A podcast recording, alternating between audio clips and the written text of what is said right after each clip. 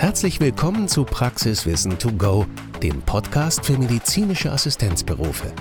Der Podcast rund um deinen Alltag in Praxis oder Klinik mit praktischen Tipps, wertvollen Anregungen und Informationen auf Augenhöhe. Hallo und herzlich willkommen zu dieser neuen Folge Praxiswissen to go. Mein Name ist Angelique Botha und heute sprechen wir über ein ganz wichtiges Thema, für viele vielleicht etwas fachfremd, aber eins, das uns trotzdem im Praxisalltag immer wieder begegnet. Wir sprechen heute über psychische Belastungen von Patientinnen und wie wir damit umgehen können. Und nachdem wir heute auch auf ein paar sensible Beispiele eingehen, zum Beispiel über Suizidgedanken sprechen, für alle, die Schwierigkeiten mit dem Thema haben, hier eine Triggerwarnung. Wir tauschen uns heute so ein bisschen über dieses Thema aus und haben auch eine Expertin mit eingeladen, die uns einige wichtige Fragen zu diesem Thema beantworten wird. Ihr erfahrt heute in der Folge, warum die psychische Gesundheit eurer PatientInnen eigentlich so wichtig ist, welche Signale euch auf psychische Probleme aufmerksam machen können, in welchem Rahmen ihr denn als MFAs eigentlich unterstützen könnt und wo Verantwortlichkeiten, aber auch Grenzen einer möglichen Hilfe im Praxisalltag liegen. Dazu begrüße ich meine drei GesprächspartnerInnen heute. Zuallererst begrüße ich heute wieder Tanja Fischer. Tanja ist geprüfte Fachwirtin für Gesundheits- und Sozialwesen. Sie ist MFA in der Gastroenterologie und tätig im Zentrum für Gastroenterologie Saar im VZ GmbH. Hallo Tanja. Hallo. Dann begrüße ich auch wieder Patricia Steffens-Korbanker. Sie ist RFA und tätig in der Rheumapraxis an der Hase in Osnabrück. Hallo. Und dann begrüße ich zuletzt auch nochmal unsere Expertin heute, Frau Professor Dr. Eva Reininghaus. Sie ist Leiterin der Universitätsklinik für Psychiatrie, Psychosomatik und psychotherapeutische Medizin in Graz. Schön, dass Sie dabei sind. Hallo. Zu Beginn, warum beschäftigen wir uns heute überhaupt mit dem Thema? Warum ist denn die psychische Gesundheit Ihrer PatientInnen für die Praxisarbeit relevant? Unsere Patienten müssen sich damit abfinden, dass sie eine chronische Erkrankung haben und dass diese viele Jahre, aber vielleicht sogar bis ans Ende ihres Lebens bleibt. Und wenn man sich jetzt zum Beispiel einen jungen, durchtrainierten, ins Fitnessstudio gehenden Mann vorstellt, der an einer entzündlichen Wirbelsäulenerkrankung erkrankt, dann bringt das seinen Lebensentwurf ziemlich durcheinander und er hatte das auch so ganz sicher nicht auf dem Plan. Das gefährdet durchaus mal seine seelische Gesundheit und ich finde es ganz wichtig, das zu erkennen und natürlich dann auch aufzugreifen. Also ich persönlich ähm, möchte unsere Patienten unterstützen und begleiten und ihnen Hilfestellungen anbieten. Ich sehe die Patienten immer als Ganzes und ähm, ja in ihre ganzheitliche Gesundheit und nicht nur auf ihre eigentliche chronische Erkrankung reduzieren. Und ich finde, gerade bei chronischen Erkrankungen spielt die Psyche auch eine ganz, ganz große Rolle. Und zumal unsere Patienten in der Gastroenterologie doch einen sehr großen Leidensdruck haben, ein großes Schamgefühl und ähm, das soziale Leben sowie das private Leben leidet, die vielen Toilettengänge, all das beschäftigt unsere Patienten natürlich sehr. Die körperliche und die seelische Gesundheit sind sehr eng miteinander vernetzt und beeinflussen sich auch wechselseitig. Das heißt, der Verlauf von körperlichen Erkrankungen, vor allem von chronischen körperlichen Erkrankungen, wird ähm, durch das Vorliegen zum Beispiel von depressiven Symptomen oder von Schlafstörungen oder von Ängsten auch negativ beeinflusst. Ebenso auch das Ansprechen auf die Medikamente oder auch natürlich unsere Psyche beeinflusst auch, ähm, wie regelmäßig ich möglicherweise die notwendigen Medikamente auch einnehme, aber auch wie gut ich im Alltag auf mich achte. Und insofern ist es ganz essentiell, nicht nur auf die körperlichen, sondern auch auf die psychischen Symptome zu achten. Tanja und Patricia, wie erleben Sie das denn bei Ihnen in den Praxen?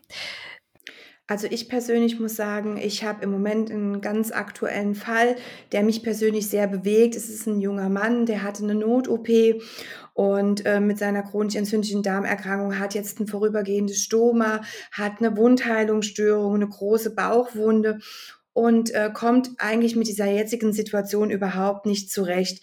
War früher sportlich, super aktiv, ging immer ins Fitnessstudium, hat wirklich sein Leben genossen und ist jetzt, finde ich, so ein richtiges psychisches Loch gefallen. Und ich finde da auch überhaupt gar keinen Zugang im Moment, aber ich sehe, er braucht Hilfe, aber ich weiß nicht, wo ich ihn so richtig abfangen kann oder wie ich ihm dabei helfen kann. Ich versuche es immer wieder mit Gesprächen, frage ihm auch immer wieder, wie geht's ihm, aber ja, ich erhoffe mir jetzt heute so ein bisschen Hilfe von der Frau Professor Reininghaus.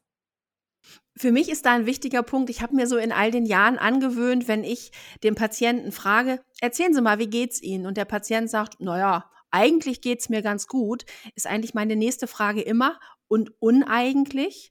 Und ganz oft war das schon mal so der Türöffner für ein Gespräch, was dann folgte, wo es auch wirklich so ein bisschen über die seelische Verfassung des Patienten ging, weil ich festgestellt habe, dass Patienten schon gerne darüber reden möchten, aber sich nicht so ganz sicher sind, dürfen sie darüber reden. Den Arzt möchten sie oft nicht belasten, weil sie einfach sagen, der hat schon so viel, das muss der jetzt auch nicht noch mit mir besprechen. Und ich glaube, dass wir MFAs und RFAs da ja, sage ich mal, eine ganz gute Rolle spielen und da die Patienten dementsprechend abholen können. Wobei mich schon interessieren würde, gibt es überhaupt im Gespräch so rote Flaggen, ähm, die ich erkennen kann, wenn ich mit dem Patienten spreche? Ja, also ich denke, dass der erste Schritt, den Sie anbieten, nämlich überhaupt die Bereitschaft, ähm, dass die Patientinnen sich an Sie wenden können, dass sie mit Ihnen reden können, dass Sie zuhören, dass das einer der wichtigsten Schritte ist. Ähm, das sollte halt immer nur ein Angebot sein, kein Zwang, kein Müssen. Und es muss auch so sein, dass wenn jemand nicht reden will, dass das dann auch okay ist. Ähm, und ganz klar ist natürlich, einen Rahmen zu haben. Das heißt, was ist mein Rahmen, in dem ich als MFA arbeiten kann?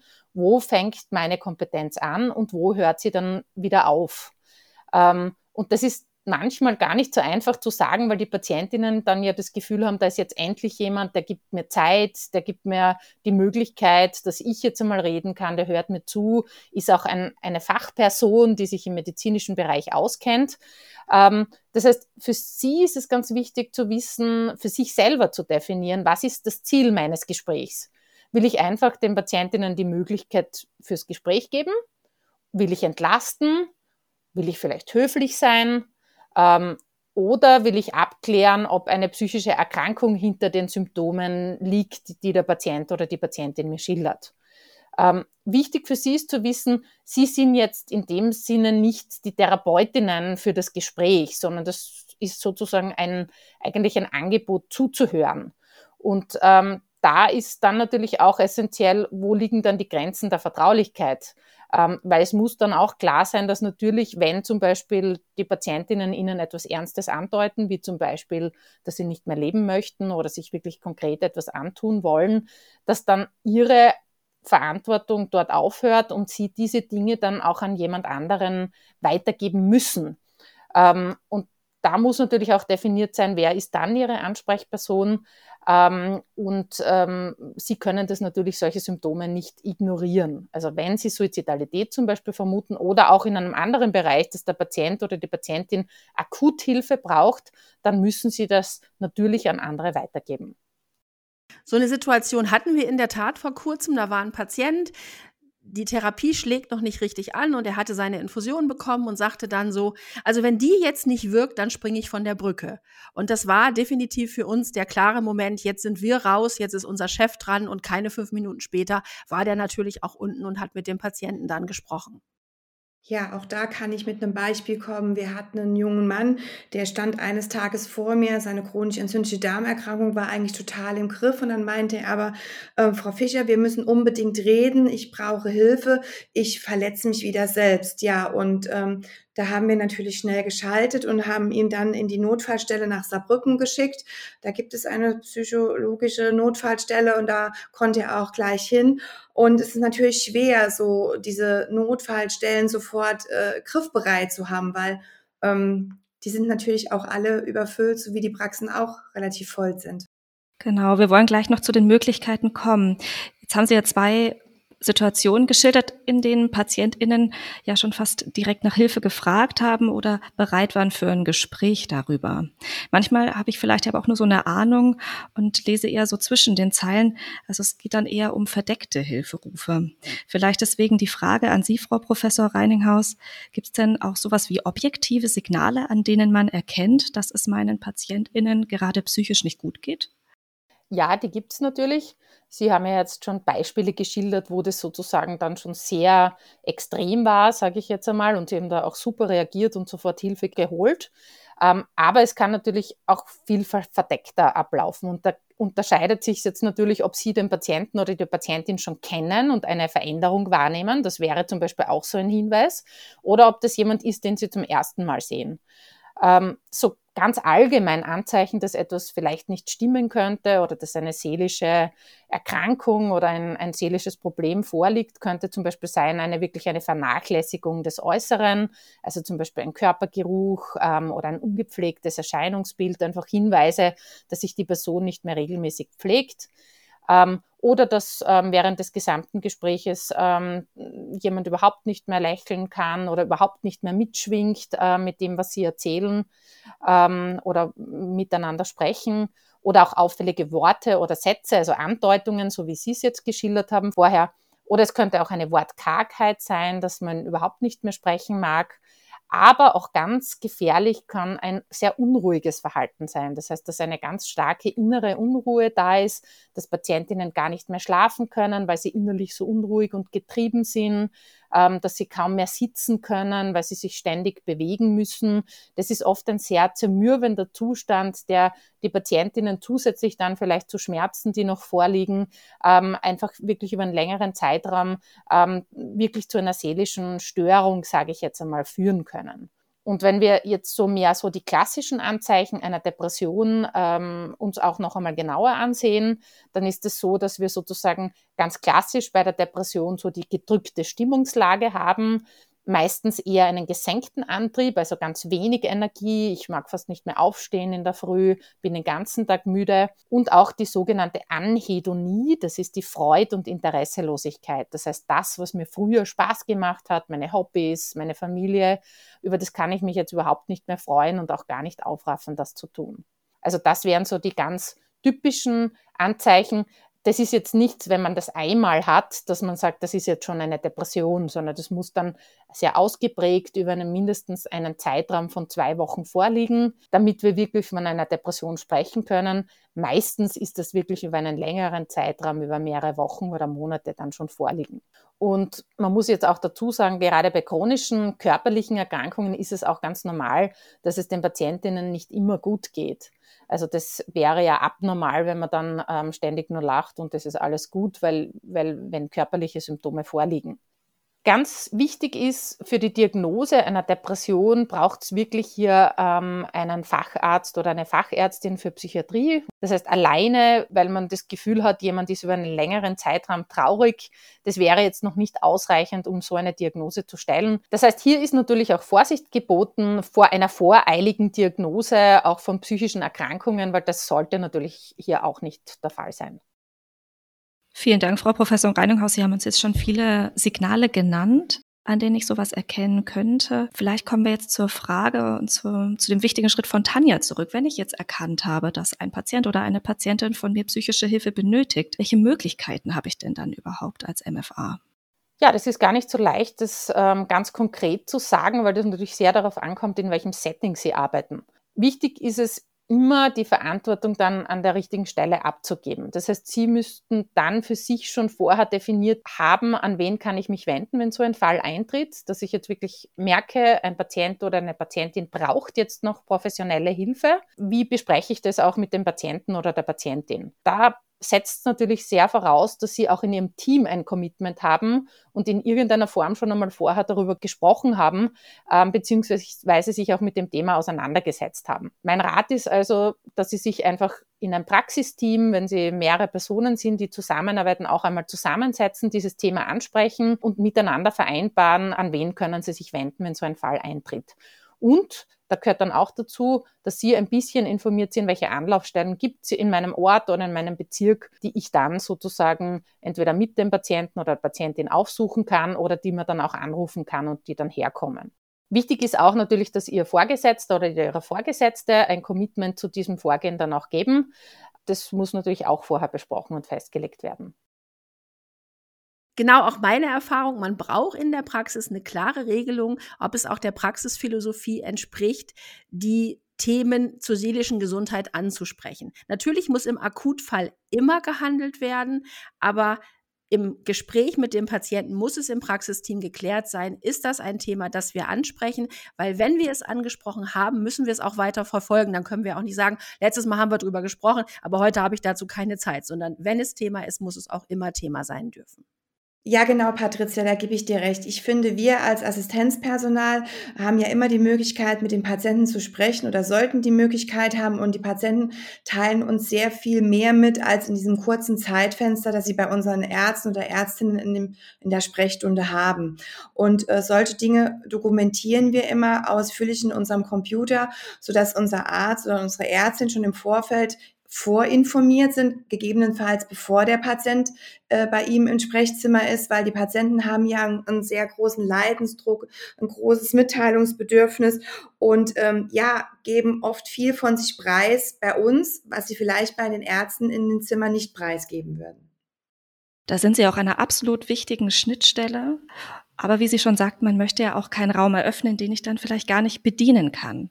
Und das ist ja auch vielleicht eine Gratwanderung da PatientInnen, wenn ich so einen Raum eröffne, diese Situation, die sie dann teilen, diesen Gesprächsmoment auch mit einer Art Gesprächstherapie verwechseln könnten. Frau Professor Reininghaus, haben Sie da Tipps? Ab wann oder wie muss ich mich dann abgrenzen und worauf sollte ich bei solchen Gesprächen achten?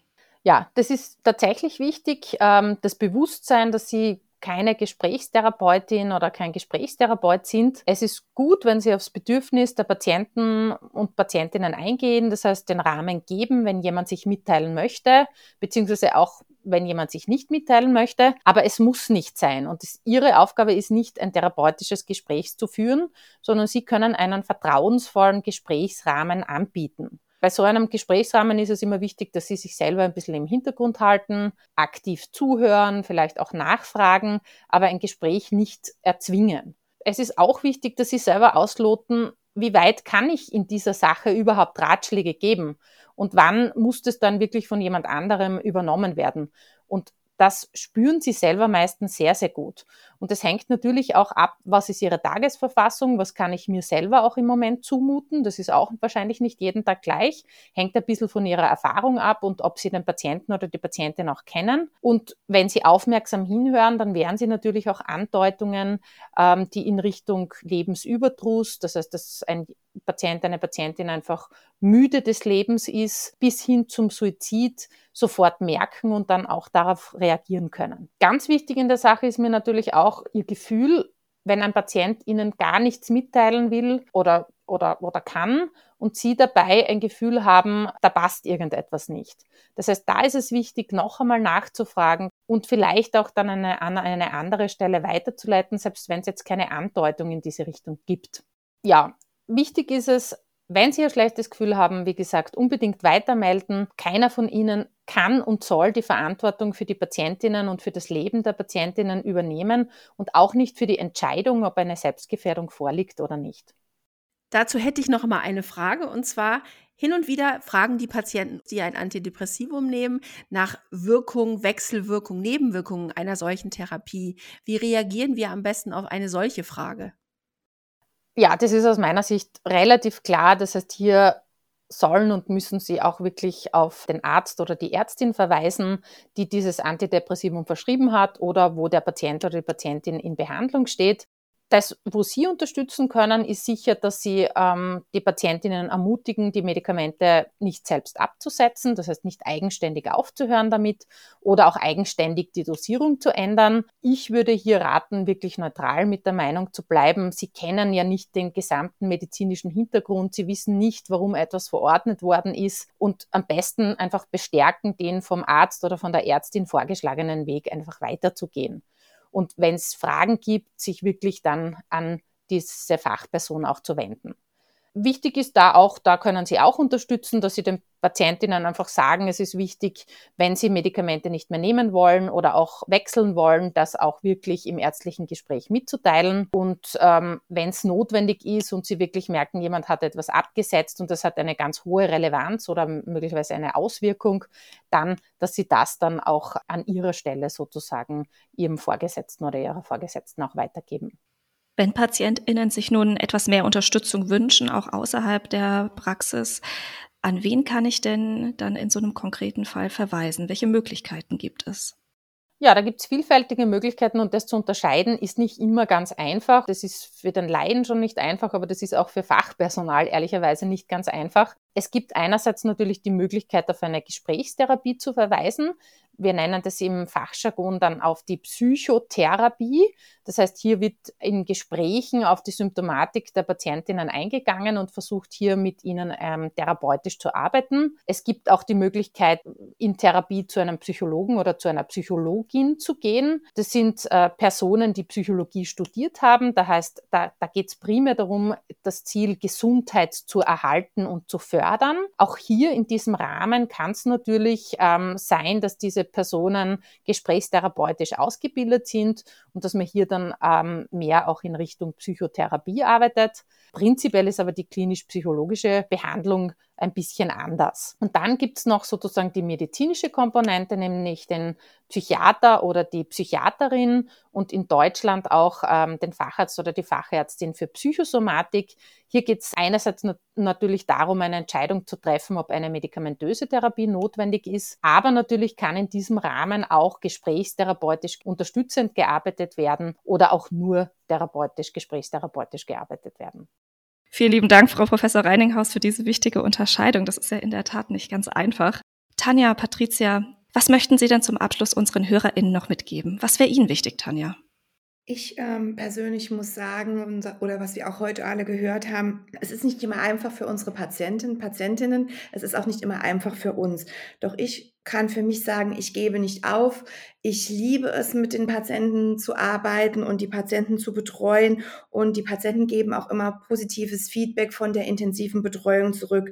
Denn mir ist es wichtig, wie ich schon zu Anfang sagte, den Patienten als Ganzes zu sehen, nicht nur auf seine Beschwerden und seine Erkrankungen zu reduzieren, sondern auch seine Wünsche, Hoffnungen und Ängste wahrzunehmen und äh, ihm in allen Lebenslagen Unterstützung anzubieten.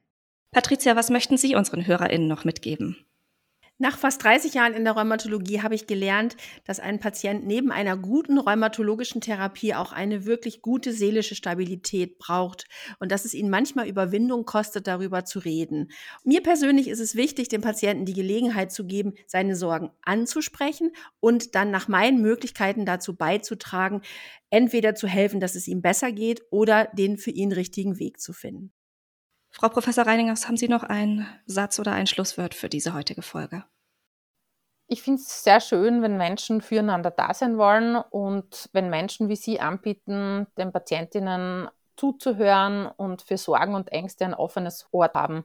Und das hat sich für mich in den Gesprächen, die wir jetzt da geführt haben, aber auch in den Vorgesprächen als sehr essentiell herauskristallisiert. Und das finde ich eine sehr wertschätzende Haltung, die Sie unbedingt beibehalten sollten. Achten Sie dennoch darauf, was sind ihre eigenen Gefühle, was sind ihre eigenen Wahrnehmungen, wo sind ihre eigenen Grenzen und ziehen sie auch dann die Grenze, wenn sie das Gefühl haben, das Zuhören oder auch die Intervention, die notwendig wäre, überschreitet ihre Kompetenzen. Sie sind nicht die Therapeutinnen und sie können und sollen nicht entscheiden, ob Patientinnen möglicherweise auch wirklich selbst gefährdet sind oder nicht. Bin mir aber sicher, sie machen das ganz, ganz gut. Vielen lieben Dank für das schöne Schlusswort, Frau Professor Reininghaus, und auch an Sie, Tanja und Patricia, für Ihr Mitwirken heute in dieser Folge. Wenn ihr Anregungen oder Feedback zu dieser Folge oder generell zu unserem Podcast habt, dann schreibt uns eine E-Mail an info@praxiswissen2go.de. Empfehlt ihn auch gerne an eure LieblingskollegInnen weiter und abonniert den Podcast, denn in unserer nächsten Folge sprechen wir dann über das Thema Umgang mit Stress, diesmal mit dem Fokus Achtsamkeit. Wir freuen uns, wenn ihr dann auch wieder reinhört. Für heute sagen wir Danke fürs Hören. Tschüss und bis zum nächsten Mal. Das war eine Folge von Praxiswissen to go, dem Podcast für medizinische Assistenzberufe. Dieser Podcast ist ein gemeinsamer Service von medizinischen Fachkräften und der Amgen GmbH.